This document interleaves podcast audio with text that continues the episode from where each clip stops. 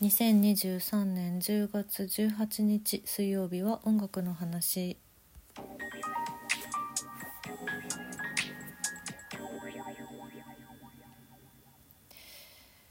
こう舞台の本番が近くなってくるとですね音楽の 話題がちょっと今週は話題がないぞ話題がないぞと思いながらこう収録を始めましたけれどもうんなんかね私これは、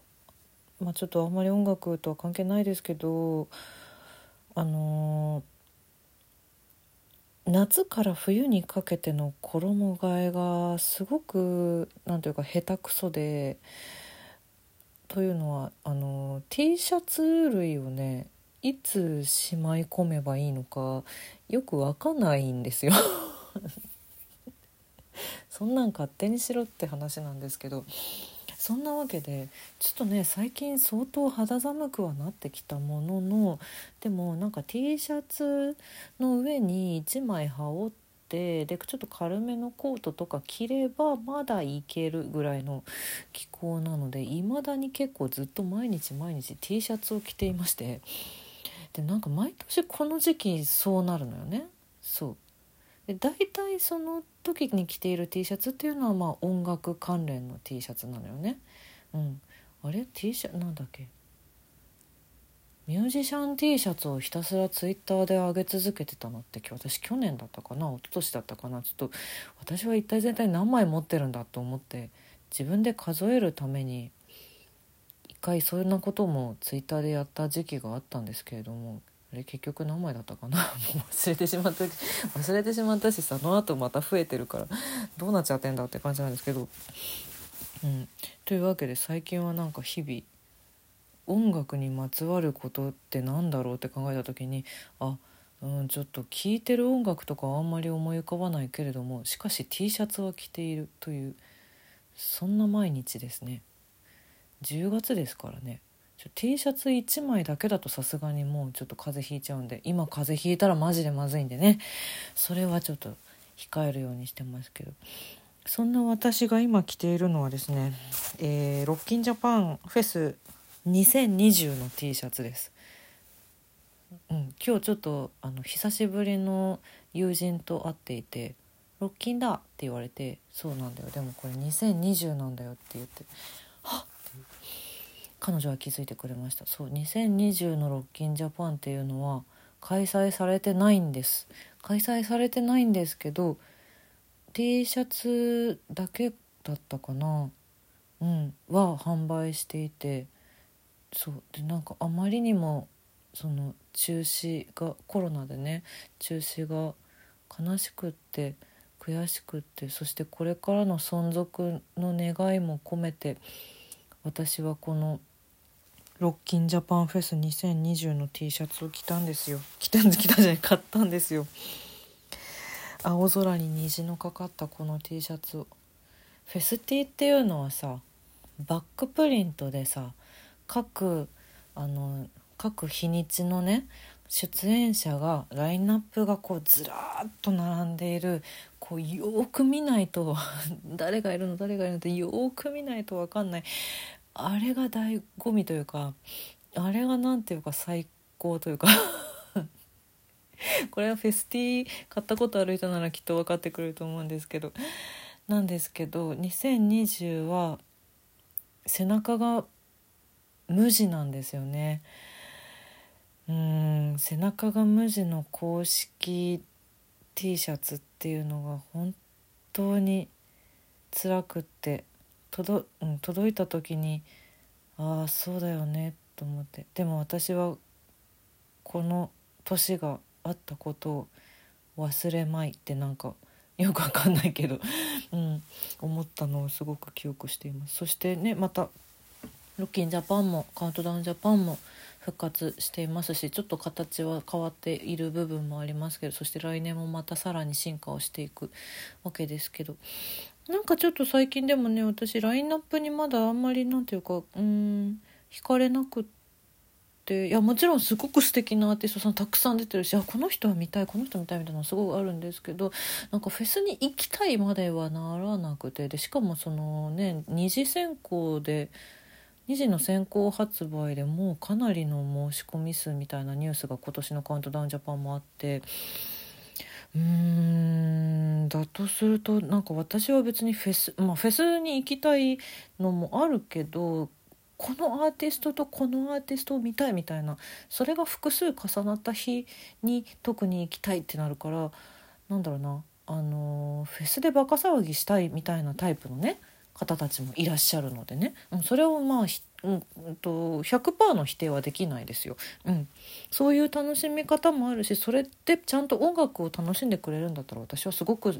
素敵な時間を過ごせると思うんだがなんかそのラインナップも出てないのに、うん、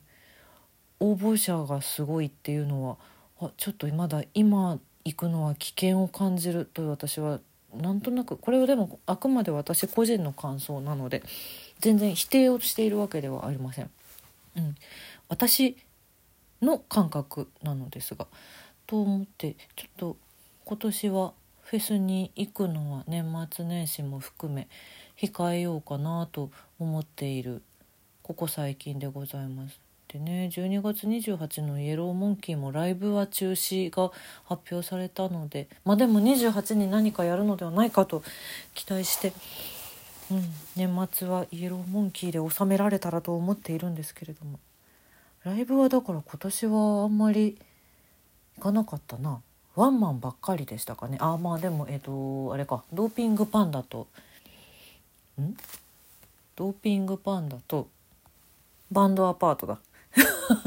ああ今違う違うバンド名が頭に出てきて焦ってしまったそう。ドパンとバンアパンのねツーマンメロフェローは行きましたけど。うん。もうちょっとなんだろうな。来年はもうちょっとライブも行きたいなっていう気持ちですが。ちょっと今年はありがたいことに演劇の方が非常に忙しくいろいろな予定が詰まっていたので、うん、でもその一個一個行ったライブがまだ 振り返りにはちょっと早いけど一個一個行ったライブがすごく楽しい幸せな時間のものばかりだったので私はすごく良き時間をたくさん今年も過ごせているなと思っています。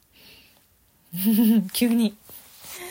急にしっとりしましたけど音楽の話で言うといつの日か絶対にこれちょっとうんいけるかな。近日通に行けたらきっとお話ししたくなるだろうなって思ってるのは映画「キリエの歌」をすごく見に行きたい。今私は。岩井俊二監督のアイナ・ジ・エンドさん主演キリエの歌がすごくすごく気になってますね。音楽映画って歌ってますからね、うん、しかもアイナちゃんが主演で岩井さんの世界観私絶対に好きだと思うのよね。うん。見たい。見に行けるだろうか。ちょっと本当にだいぶ時が経ってしまった頃であっても上映しているのであれば行きたいと思っています。ちょっと今月は難しいかなと思っているので。見た人いたらネタバレなしで感想を教えてください。是非音楽映画ね。音楽映画の話とかもそのうちしたらいいのかな。RRR がすごかったって話したもんね今年はね。うん。あとくるりの映画も今公開されてますもんね。それも気になるな。映画館もちょっと落ち着いたらまた見たい映画は溜まってきているので年内もう数本行きたいなと思っておりますけれども。あと今年はそうで今年じゃないや今週はそうですね。なんかうんとちょこちょことあのー、そうだあれ聞いてなかったっていう持ってる音源の CD の曲とかを弾き直したりとかああれ買ったのに開けてなかったしまったみたいなのがすごい実はいっぱいあるのでそういうのをやっと開封して聞いたりとかしてるんですけど、うん、そんなうちの1曲を今週の音楽の話プレイリスト Apple Music の方のプレイリストに追加しております。今週の1曲はサンセットネオンのレーザーピンクという曲です。これはもう完全にエレクトロニックエレクトロポップ。ですね。かっこいい。サンセットネオンめっちゃかっこいい。私これをなどういう経緯でこれを見つけてこれを買おうと思ったのかもう記憶にないんですけど これ買った私大正解。グッジョブって思ってます。2018年17年とかのアルバムなんですけどブレッド・オートリーっていう方の、えっとまあ、いろんな名義でその人いろんな音楽を出してるんですけど、えっと、新プロジェクトとして2018年当時「サンセットネオン」っていう名前で出したアルバムの中に入ってる、えっと、シングルにもなシングルカットも多分してる曲なんですけどこの「レーザーピンク」っていうのが。これでもアルバムごと超最高にかっこいいんですよ。上がる。上がる。軽快なそのまあ電子系のねエレクトロポップなんで。そんであ もうもう上がる上がるとしか言えない。体が動く。大好き。結構なんていうかちょっと懐かしい感じもあるんだけど私の好きなエレクトロポップど真ん中ですねこの「レーザーピンク」っていう曲が。元気になりますんでよかったら是非こちらも聴いてみてください。あとなんか最近はね最近はねマルーン5を聴き直したりとかねアジカンのベストアルバムをずっと聴き直したりとかね。あとそうですね。エレクトロでいうとメトメさんのアルバムとかも聴き直してメトメさんも大好きなんだよな。うん。メタ5とか聞いたりとかしてますね。あつまりあれですね。M の欄まで来ましたね。私のアルファベット順に昔の曲を聴くっていうのは。メイヤのアルバムとか聴きました。メイヤ大好きなんだよな。メイヤ大好き「オールバーツ・ザ・マネー」とか聞いてうわ懐かしいってなりながら歩いたりとかしていましたね今月は。うん。わかりますか？ついてこれてますか？まあまあまあ。まずはでもこの今日の一曲レーザーピンクのあ違う違うサンセットネオンのレーザーピンクぜひぜひ聴いてみてください。ちょっとね寒い日が続きますけれどもお体お気をつけて。